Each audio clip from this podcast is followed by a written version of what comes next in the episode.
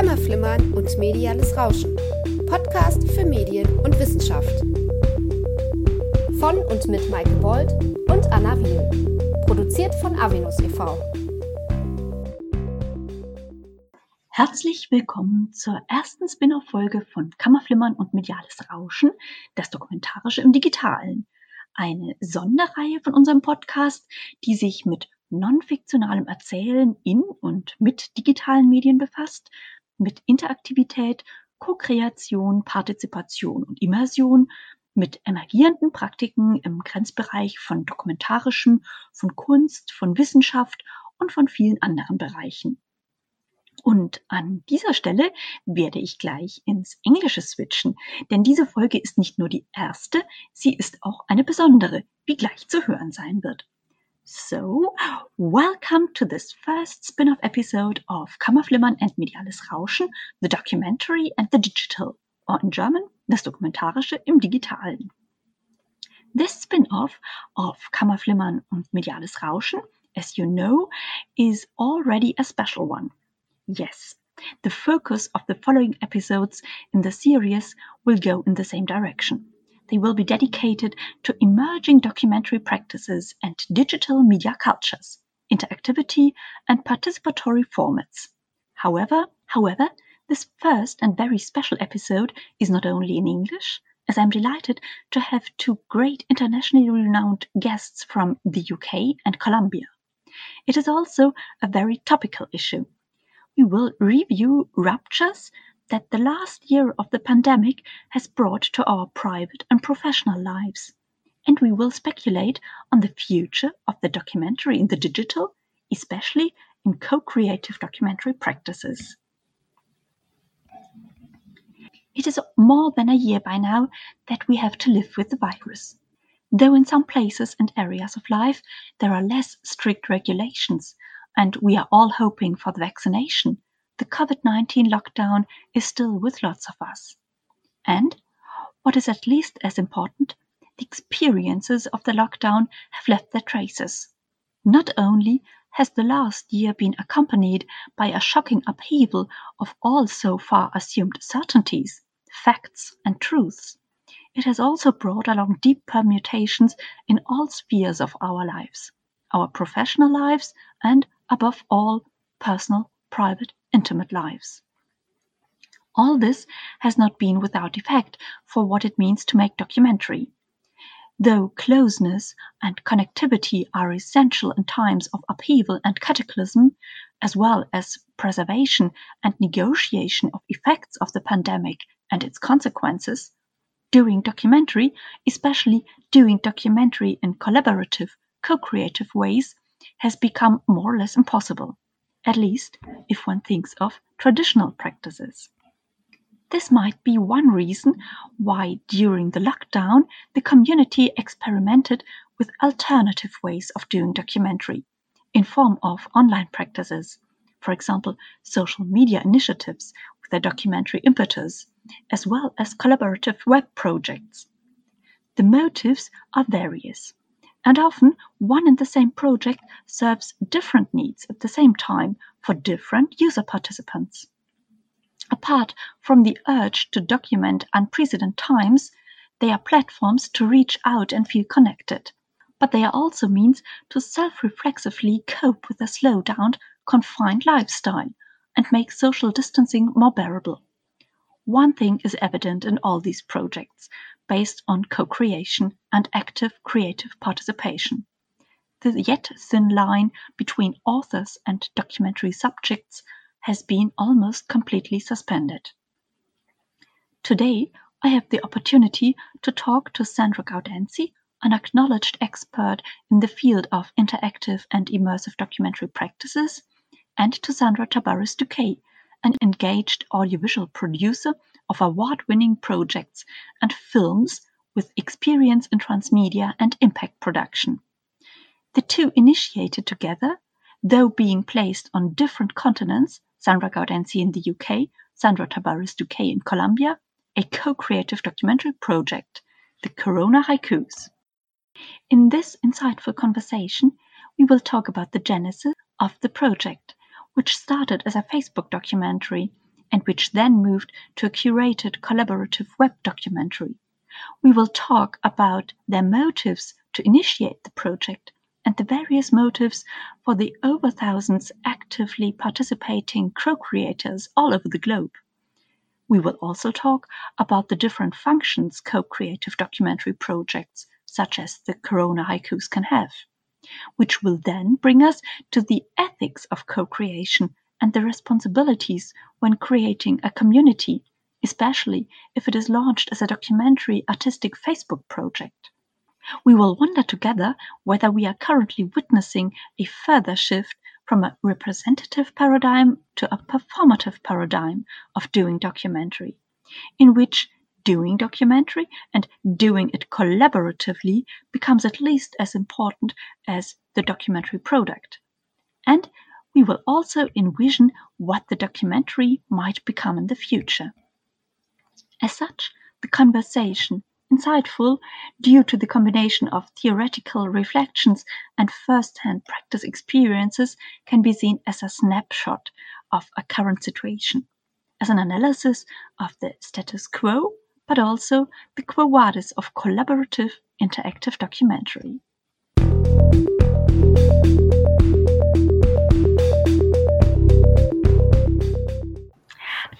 So delighted to have as my first two guests two experts in digital documentary practices, Sandra Gaudenzi and Sandra Tabares Duque. Welcome to both of you. Sandra, in the UK, you are quite well known in the documentary community, especially in the community of scholars and practitioners in interactive storytelling, due to your seminal book, The Living Documentary. But maybe you could shortly recontextualize your research and your other activities for our German listeners. Oh no, let's do the other way round. A normal introduction is maybe too conservative for so innovative people as you two are. So why not introduce each other? Amazing idea. Tabares, go for it. Great. Okay. Well, hi, Anna. Hello, everyone. It's a pleasure to be here with you all. And it's a pleasure to introduce my friend and colleague, Sandra Gaudenzi who is an internationally acknowledged authority in the field of interactive and immersive documentary practice. Sandra is a senior lecturer at the University of Westminster and course leader for the Digital and Interactive Storytelling Lab MA, as well as a visiting fellow at the Digital Cultures Research Centre, the University of West England. However, Sandra is not only one of the most active researchers on interactive documentary practices in the UK. Sandra, as my colleague, is also a practitioner. Uh, she comes from TV production and she has been consulting, mentoring, researching, lecturing, writing, speaking, and blogging. Gosh, she does everything about interactive factual narratives for the last 20 years. And in 2015, she initiated IFLab, Interactive Factual Lab, a creative training and accelerator scheme where people could ideate and prototype their interactive projects. So, welcome, Sandra. A pleasure to be here with you.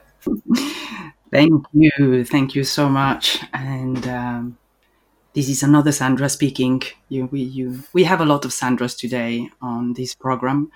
Um, and it will be my pleasure to therefore introduce Sandra Tabares Duque, who has just introduced me, which I think is actually quite a nice exercise. And um, it is a pleasure to be able to introduce such a, a talented producer who's been living in different countries and mixes the acknowledgement of more than one culture and what it means to transmedia production and to audiovisual production. She combines research, teaching, practice, uh, and produces um, wonderful documentaries.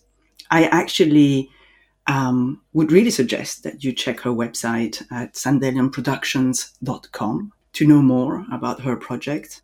We will add the links in the show notes, of course. Fantastic. And um, we have in common a passion for transmedia and immersive narratives, and also for um, the idea of experimenting with what technology allows us to do when the focus is speaking about reality and what touches us and what concerns us. And so it has been a real pleasure to work with her and a real pleasure to be part of this uh, podcast. And thank you, Anna, for inviting us. Thank you for being here. And welcome to both of you. Well, the reason why you're here is that you started a quite um, interesting project, the Corona Haikus. And uh, after more than a year of the pandemic and almost one year since your co creative project launched, could we maybe travel back in time? Back to the day when you came up with the idea to initiate this project. What was your incentive, your motivation, or maybe even your urge to get the project started? Okay. So we're traveling back in time to almost a year back now. And uh, this idea started to come up when we realized at the beginning of March that what we had planned, which was to meet in the UK for work, I was traveling from Colombia to the UK to attend i-Docs conference last year and also to do um, a session at the University of Westminster. And, and when we realized that the borders were closing and we were not going to be able to meet to do some work, we decided okay, it seems like what is coming is is an interesting moment, and we have to be very locked uh, down.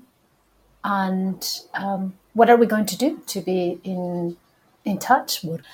And also, it was a moment where there was a lot of uncertainty and anxiety about what was coming, and not knowing for how long we were going to be unable to travel and to move around and not knowing when we were going also to see our loved ones. So that was the moment in which we decided, okay, let's try to find ways to be connected. And Sandra has a good knack for coming up with good ideas. And she came up with the idea of the format you know, like all ideas are co-created, and this one was co-created too because it emerged from um, a long Skype conversation where I think pretty much what was dominant was a form of deflation for all the projects that uh, we would have to put on hold. And I think what is interesting is when I think back about it, I really see the connection on how an emotion really becomes the spring that allows an idea to to emerge. And so for me, the opposite of deflation is creation. And uh, so what we were looking for in uh, our Skype conversation, where pretty much we were saying to each other that we would not see each other in Europe, was a way to be connected through creativity. And so we were looking for a very simple idea that could uh, allow this to happen. And um, the idea that came was to do what I had called uh, visual haikus. And that was a practice that I had done in the past. And that pretty much is a very simple form of visual communication, which is to extrapolate the Japanese poetic haiku, which are um, three lines with 17 syllables. But pretty much the intention of that form of poetry is to grab the moment and to simplify to a level that it's only the emotion that gets expressed. What I have called the visual haiku is to keep that intention, but instead of doing it mainly with words, is actually to do it with three photos. So it's replacing the idea of three lines with three photos and having just a very short text. And I had in the past uh, played with that format when I was doing my PhD but also then lately I had been playing with it in uh, using social media platforms um, like Instagram and uh, Sandra Tabares as well was doing it. That was a common playground in a certain way. So it was a language that we had both had fun with that had allowed us to connect to emotion and to express things very quickly with a very playful feeling behind it, but at the same time somehow catching the essential so then the Corona haikus is certainly a very special form of documentary practice, both regarding its genesis, its form, its format, and for sure regarding the process of production. Because as you mentioned, it was a social media project at the beginning. When you got the project started, you made an open call on Facebook, didn't you? And you also took Facebook as initial platform to start from.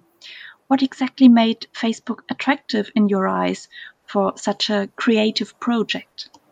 When we decided the format, we started looking for platforms because, as much as we wanted to do it for ourselves, we also wanted to, to reach out. We knew that we needed to have it fast. We knew that we didn't have a budget to create a platform. And we also knew, because our previous um, experience, how difficult it is to bring people to new platforms, to create how expensive it is to create a new platform. And even if it, if it can be done not so expensively, it is really time consuming and it's really long the process of bringing people to a new platform. So we started exploring the different platforms that were available and we knew we had some characteristics that this platform needed to have. One, that it could accept photos. Two, that it could accept text at the same time. And it could accept photos, not just one photo. It needed to accept three photos. It needed to accept text and needed to be co created, which means that a lot of people needed to be able to be on the same platform interacting with each other, which is the reason why Instagram didn't work for that. So we looked at different options, and Facebook started punctuating as the winner, but we resisted it um, for a while for all the ethical reasons. But at the end, we decided that considering that we wanted to start getting the ball moving uh, fast, and that what we wanted was to be in touch we knew that most people were on Facebook. We, we decided that um, we wanted to give it a go. And that's what we did. We started uh, posting our own haikus and we connected our close friends and we invited them to participate if they felt like.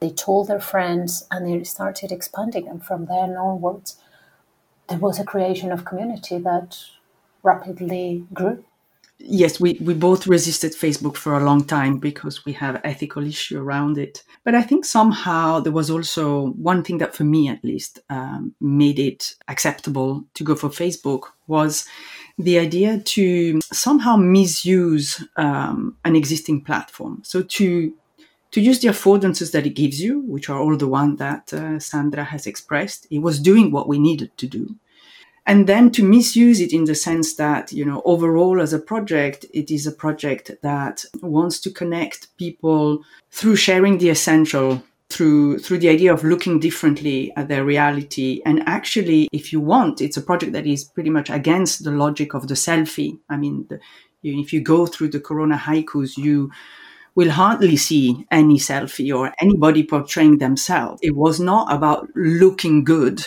regardless from the dramatic situation outside.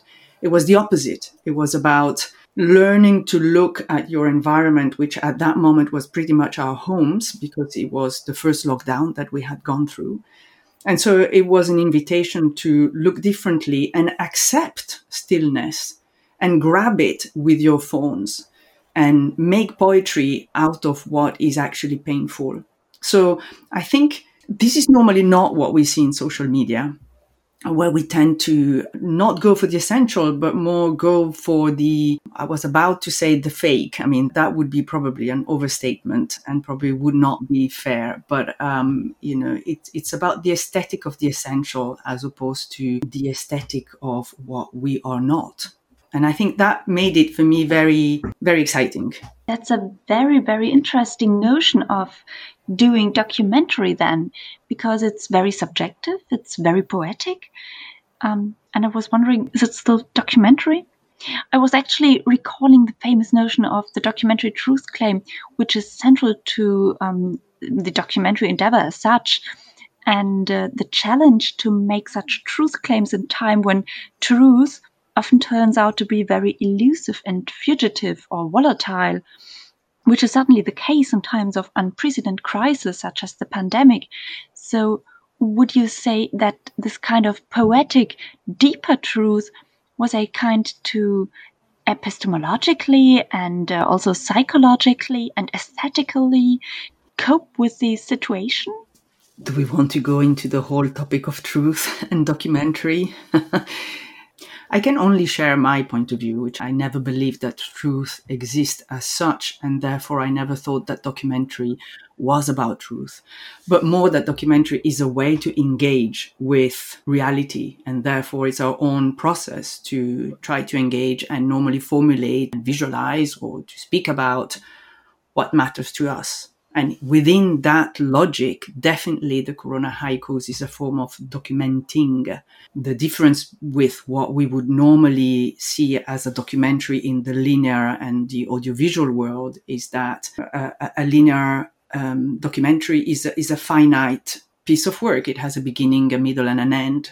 It, it has it, it has been constructed and edited while a space like uh, uh, the one and I, and I call it a space uh, thinking about the open space idea of documenting as a living evolving documentary where people are documenting their way of uh, of living through uh, the pandemic. And so it retains the idea of using media as a way to document your being.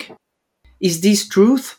Well it's you know especially since it is a co-creative uh, endeavor it is a whole series of individual truth and moments of truth that together i think actually are a pretty good portrait of the complexity of our lives and in that case of the complexity of a situation where life actually stopped and all the trauma that comes with that.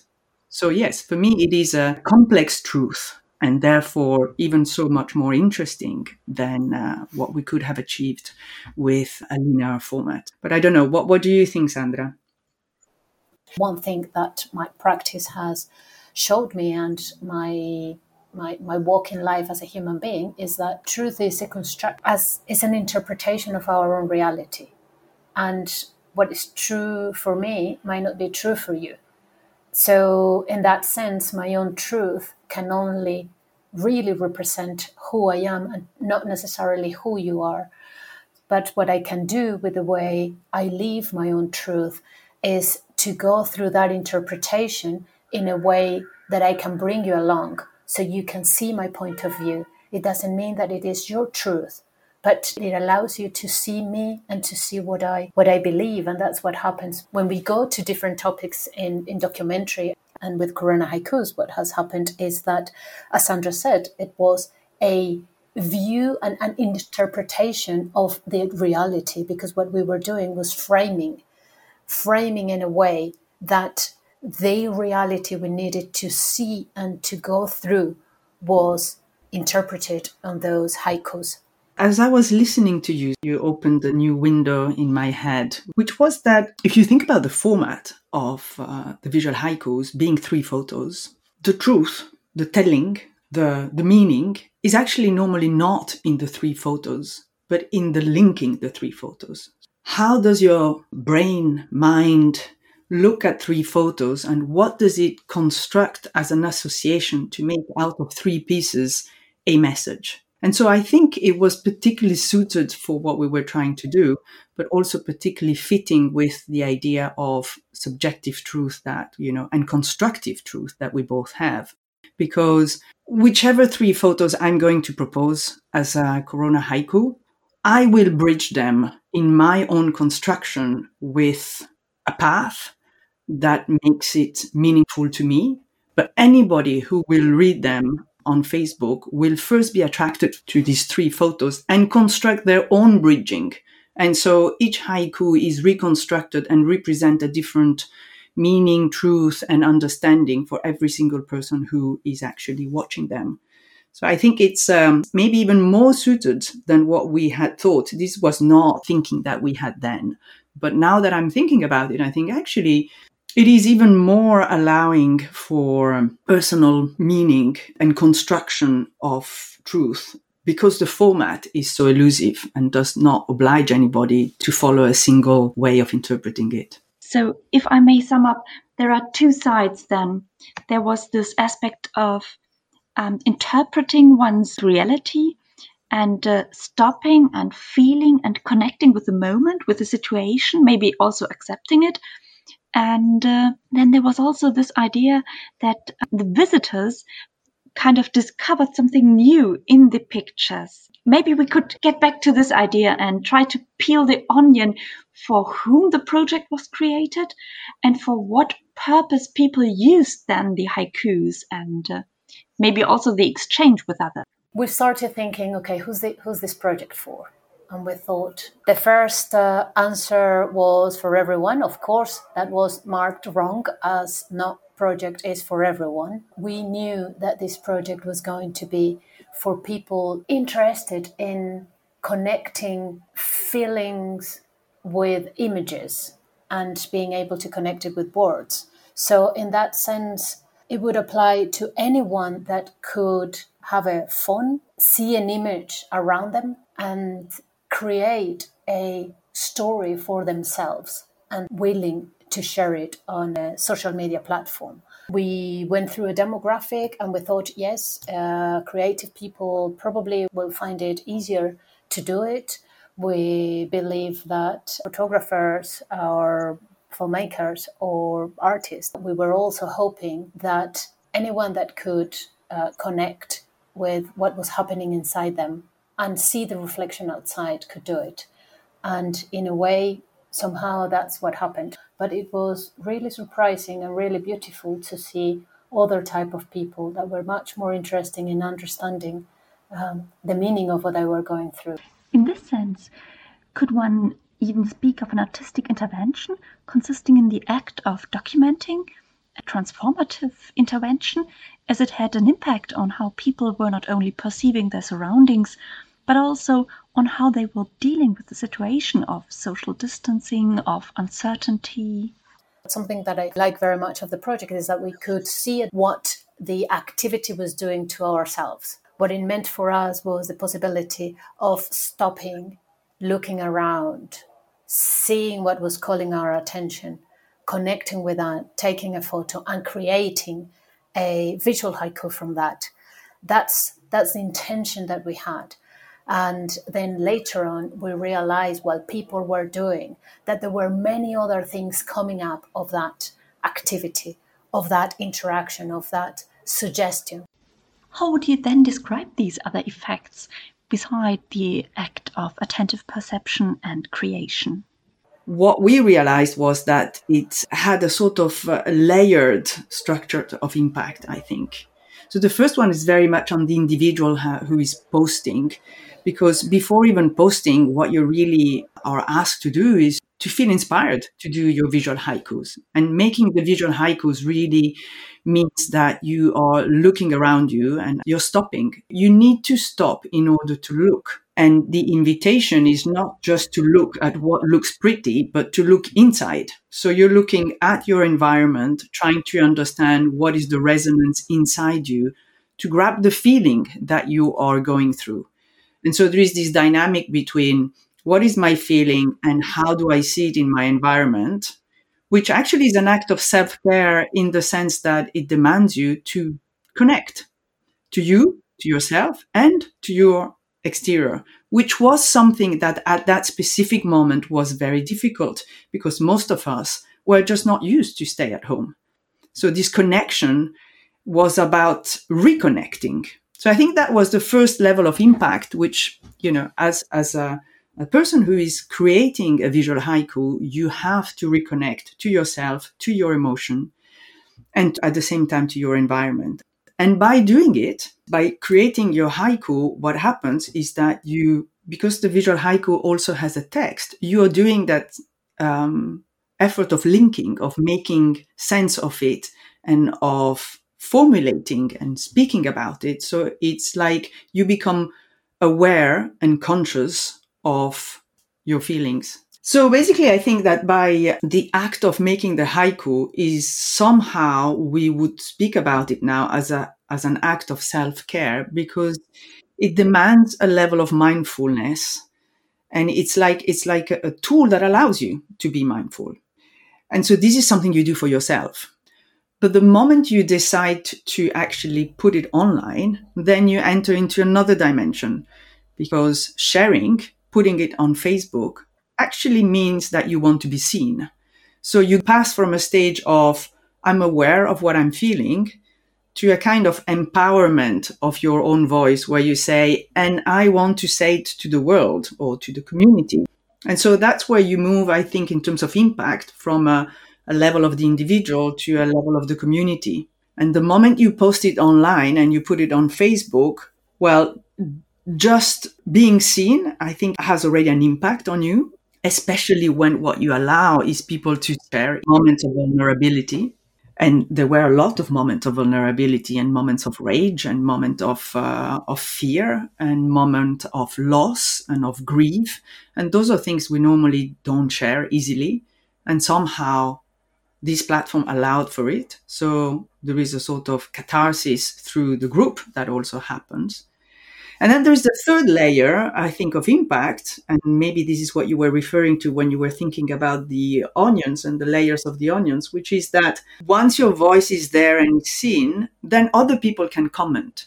And so now you start engaging into a logic of network. So this impact that started very much in your own core and became like a gift of being seen now becomes something that others can react to, they can like it, they can expand it, and sometimes actually generate their own creativity. And so it's like if this uh, opening of your moment of awareness was now given to the community. And I think that creates a sort of solidarity feeling. We have thought of it as a community care, although this is probably a word that came after finished the project. But the way I see it now is that it, it's a project that has layers of impacts that goes from the individual to the community in a very specific way. And I think that is quite fascinating.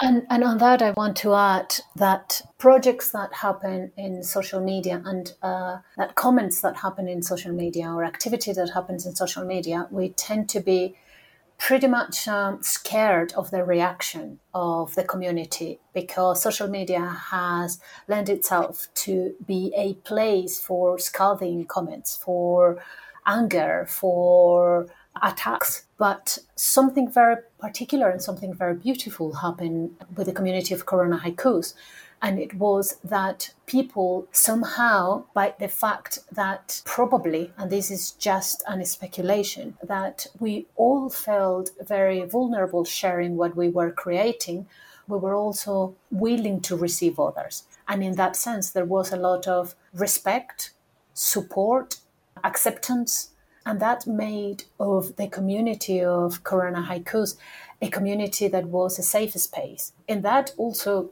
Sandra and I had um, a lot to do, but we were taking care of the space and making sure that there was no spam, the things that normally happen in, in this kind of projects. But basically, what happened is that, to our surprise, the community grew in a way that they were actually caring for each other, they were supporting each other, and also it generated connections amongst themselves that are also still going on right now. Mm-hmm. And in a way, that's why a platform like Facebook ends up being a good way of connection and it's a reusing of a social media platform into something else. I think also that there is something that really fascinates me about the um, the type of respect and care that got generated in the Facebook community of the Corona haikus. Now, to give to give some some numbers, um, I mean, when we started, uh, and that was uh, April uh, 2020, we actually were just we just invited our friends. So I don't know how many friends we have on Facebook, but I suspect you know would say, you know, maybe 50 friends each, basically. I don't know. I don't have the numbers, but that was the idea. Now, what happened is the, the project lasted during the 10 weeks of the lockdown. And then lockdown has been different in different countries. But since I live in the UK, pretty much matched uh, and got a bit longer than the lockdown in the UK. And during those 10 weeks, we ended up having pretty much a thousand people you know. So what i'm trying to say is that what i found fascinating is that most of those people i have never met them. I mean they are not people that i know let's call it in real life. And so I've been thinking about how can it be that people who really don't know each other and the only thing that they're sharing is a situation, which is quite dramatic, and a format, which is the compulsory format of the three photos of and a short text. How can it be that people who don't know each other at all manage to support each other with such a certain level of I, I, was about to say tenderness or probably the right word is comes in french and it's bienveillance which i think in english is benevolence but it just never sounds the same to me yeah? So how can this level of benevolence be possible in between a community of people who do not know each other fundamentally and the image who comes to mind is the image of dancing tango now Tango is a very particular form of dancing because the position you have to adopt when you're dancing is to actually be off balance. So, you know, forget the, the, the, the steps, but the whole point is that, you know, when you dance, you depend on the other to have your stability. If the other moves out, you are supposed to fall and vice versa. And so, in order to dance together, you need to get right that precise point of balance where you're not too heavy on the other, because if not, the whole joy of dancing is gone. You're not too light either, because if you're too light, your presence, your sense of presence is not there. The other person cannot feel you. And so you just need to have that perfect codependence with the other, where you need each other and yet at the same time you are independent. This idea of dancing a tango together then is a very, very nice description of what other people call co creation, but which is mm, sometimes a bit it has got the connotation of very economic, media economic uh, contexts. Thus, I really, really like this idea of tango dancing together. And uh, how would you describe your role in this tango, in this mass dance? Because, as you said, you were the initiators, you moderated somehow, but you framed it, you provided a context how would you describe your function there? We were the initiators, as you said, Anna, of the project. And also, we were participants. We were constant participants. We were posting almost every day. Sandra posted every day. I posted uh, almost every day too. That was also a way of guiding the community that people that have created it are also engaged with it. It was a way to, for ourselves, to live it as we were suggesting it. So we were inviting people to be part of something, but we were already inside it. We were putting ourselves at the level of participants. And in a way, we also had to sometimes step out of that to be able to see what was going on in the community. But the best way to send something is to be inside. Sometimes, yes, you need to have a little bit of a distance to realize in general what is going on and to understand how you can do that. So it was very much going in and out, uh, going in to being part of, to being involved, to sense it from within, but also being able to come out to see, okay, this is what's going on within the project.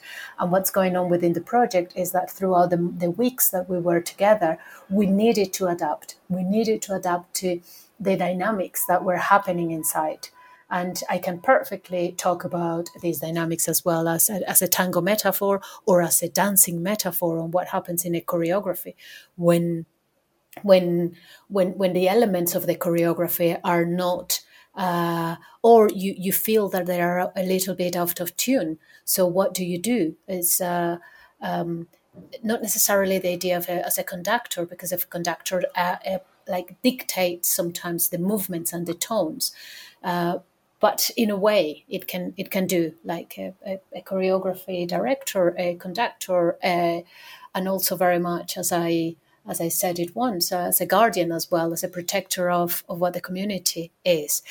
So, in that sense, that idea of being able to to adapt to to listen is very much about listening what's going on, to tuning in. Okay, the, the posting and the energy is going towards somewhere else. We need to do something. And and it was what the community and, and the activity of the community was dictating was was generating in us our own reactions. We were reacting according to what's going on in the community.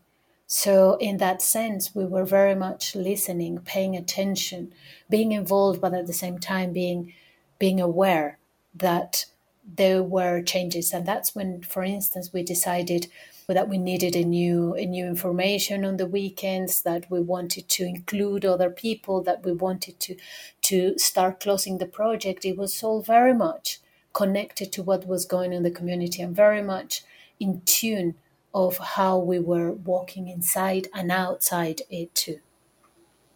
So it was about, let me sum up, it was about listening, it was about movement, about dynamics, then, which sounds very much like something very living and uh, not so much like one might get the first impression there are three pictures they are fixed there's no movement image it's just three pictures but there's so much movement in it there's so much voice in it voice and listening and uh, also your dancing metaphor brought up the idea of um, bodily physically being there because although it's a visual haiku it sounds very bodily to me I think the embodiment is a phase that was already there. As you, I mean, I, I, actually quite like this metaphor of the dancing because it seems to fit a lot of this idea of movement, and you can move while nearly in stillness, which is what was happening in the first lockdown. But I think it's important to say that we are speaking about the Corona Haiku project as uh, the Facebook group, who then became also a website, which was pretty much done during the first lockdown. So we're speaking between April and May. Okay. And in the meantime, I think it is important to say that we, we are still pretty much in, well, for sure in isolation. And uh, in the UK, other countries is different. We're in our third lockdown. And therefore, what I can see is that it is difficult to speak about the Corona Haiku project as something that had stopped in June, um, since the need of the community has moved and is still there. There is still we're still living shock of, uh, of of having a life which is isolated, but the way we need to express this shock might be changing. And I think this is the thing that we are starting to see. And somehow I'm, I'm looking at those three lockdowns that we have gone through, like three movements. I think today I'm into my musical and dancing metaphors, excuse me. If I had to uh, put words into the movements of those lockdowns, I would say that that the first one was like a, you know a sort of um, um, an unexpected uh, stillness. You know, the, the world stopped. And so the movement was we needed to be somehow forced and enc- or encouraged to to look at stillness and to accept introspection. And for that type of need, the visual haikus was perfect because it allowed us to do exactly that. Okay. But then by June, we got out of that you know, most countries, I mean, it's a bit difficult to say because obviously um, Corona Haikus is an international uh, project. And so worldwide, we have different seasons, different lockdowns. So it's a bit difficult to generalize. But I would say that for sure, when we decided to stop the Facebook side, let's say, although the Facebook is still open, but let's say we started closing what we had called the Corona Haikus project, is also because people were not dancing anymore you know. As when you do a party there is always you know a group of two or three who really are the late core dancers and stay until super late. But if the party is half empty you know you understand that it's pretty much time to close it yeah. The summer has been a moment of mild freedom not the same in other parts of the world. But what happened i think is that in the second lockdown, which for us in the UK was um, pretty much around October, what happened then is that it felt completely different. Uh, it felt different because um, this time we did not particularly want anymore to be into introspection. And what came out was more um, a sort of uh, a situation of we were confronted with the bare essentials of our lives. By then, we were all working from home. Our friends were seeing each other less and less and less. So it's like if life had shrank.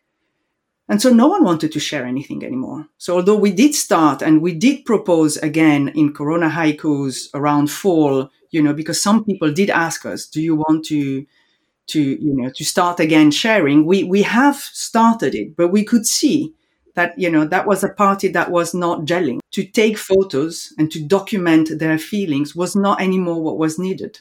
And so I think since then we started thinking about what is it that is needed and this is where we get, I think, to our, the third lockdown, which is much more a call for for embodiment.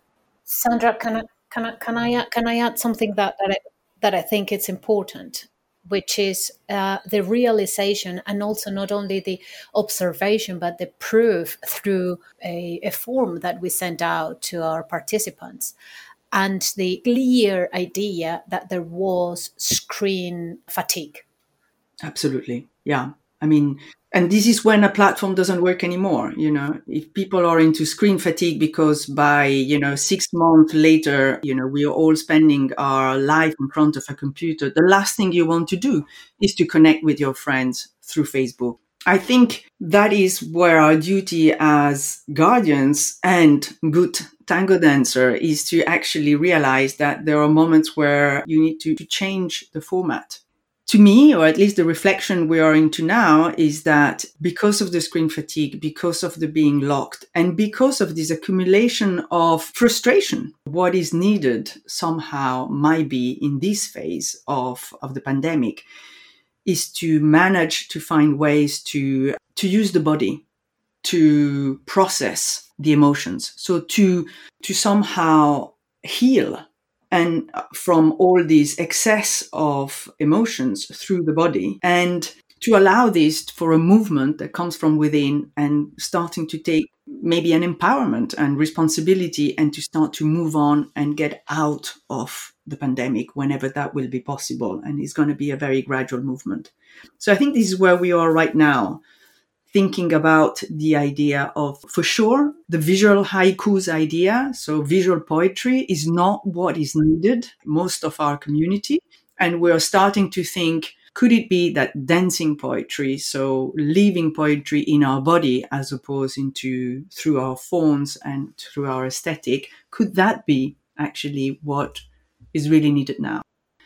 At the beginning of our conversation, I invited you to travel back in time and uh, now, at the end of our inspiring talk, maybe we could travel into the future, not only into the future of Corona Haikus as a project, but what do you think will documentary in general look and feel like? Will it feel different after Corona? Will it look different? Well, I don't think that uh, world events ever eradicate um, sort of communication traditions or you know the documentary will will keep being a very open format. And i don't think that you know it's the end of documentary as we know it that will continue. What the pandemic has done is that it has allowed pretty much everybody to experiment on their own with the media that you know, we all have which is at our disposal our mobile phones social media platforms, and, and even that difference between broadcast quality and amateur quality has gone through the roof because every single television is using Zoom to do their own interviews. Yeah. So there's been a, a leveling of uh, this idea that technology was and, and professionalism is what makes the difference. And so this re empowers everybody and anybody to document their own life, which has been anyway a tendency of the last uh, 20 years through social media platforms, the web, and our mobile phones. So that is uh, something that was already there, but now it has just become complete common practice. And it had also opened a lot of possibilities to people who, well, like us, are considering, for example, to dance poetry and call it a documentary. I mean, how crazy is that? Yeah. And in the same way, there are people who used to say that they worked in in theater and now are using Zoom uh, or to create happenings which are not really theater, a little bit documentary and a little bit something else. So it's like there is a hybridization of, of everything that can be seen by some as, again, empowering people to document themselves. Now, if we want to go into the long discussion of can we call it documentary?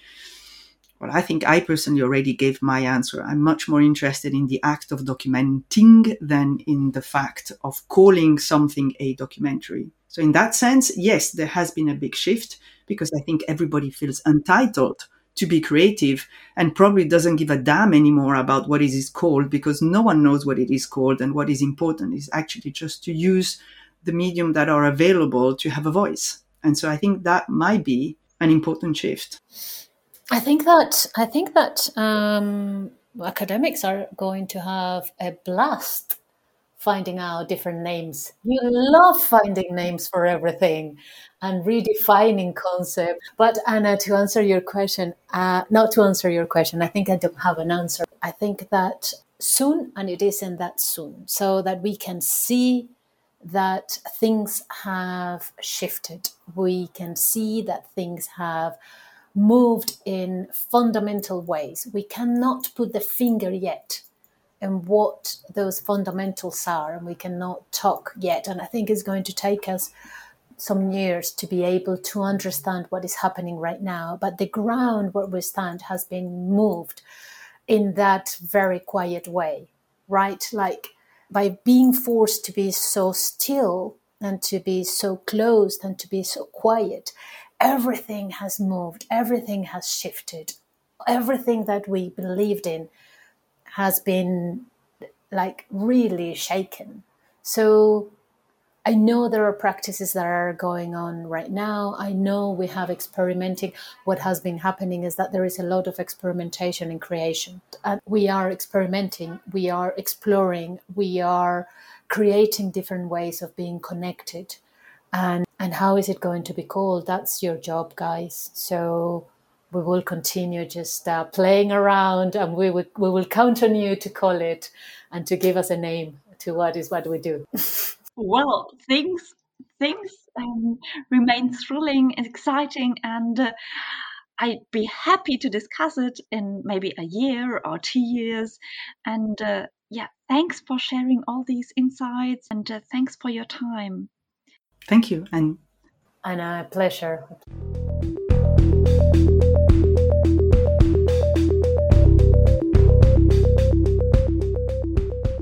Also unsere erste Folge in der Reihe Kammerflimmern und mediales Rauschen, das Dokumentarische im Digitalen.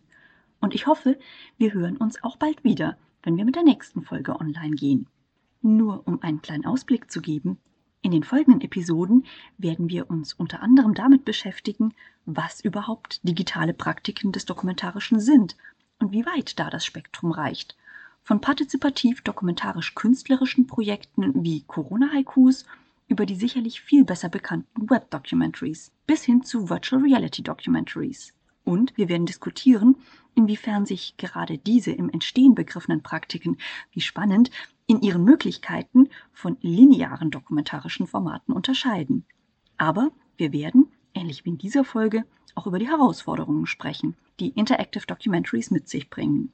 Sowohl für die MacherInnen als auch für die UserInnen. Wir werden über randständige, aber deshalb nicht weniger faszinierende Projekte sprechen.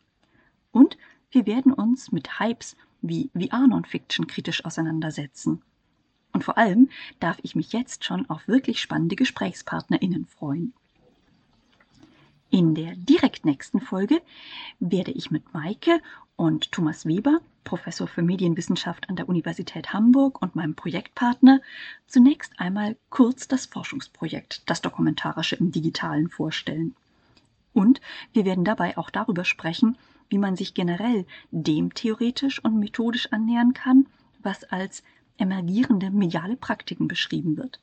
Also Felder, Praktiken, Phänomene und so weiter, die gerade entstehen, die sich noch nicht ausdifferenziert haben, bei denen es unter Umständen auch noch gar keine eigene Theoriebildung gibt. Und natürlich wird es auch demnächst wieder eine reguläre Folge von Kammerflimmern und mediales Rauschen geben. Und Shorts. Und was da alles als nächstes ansteht, das findet sich auf unseren Social-Media-Kanälen. Also folgen und bis dahin eine gute Zeit.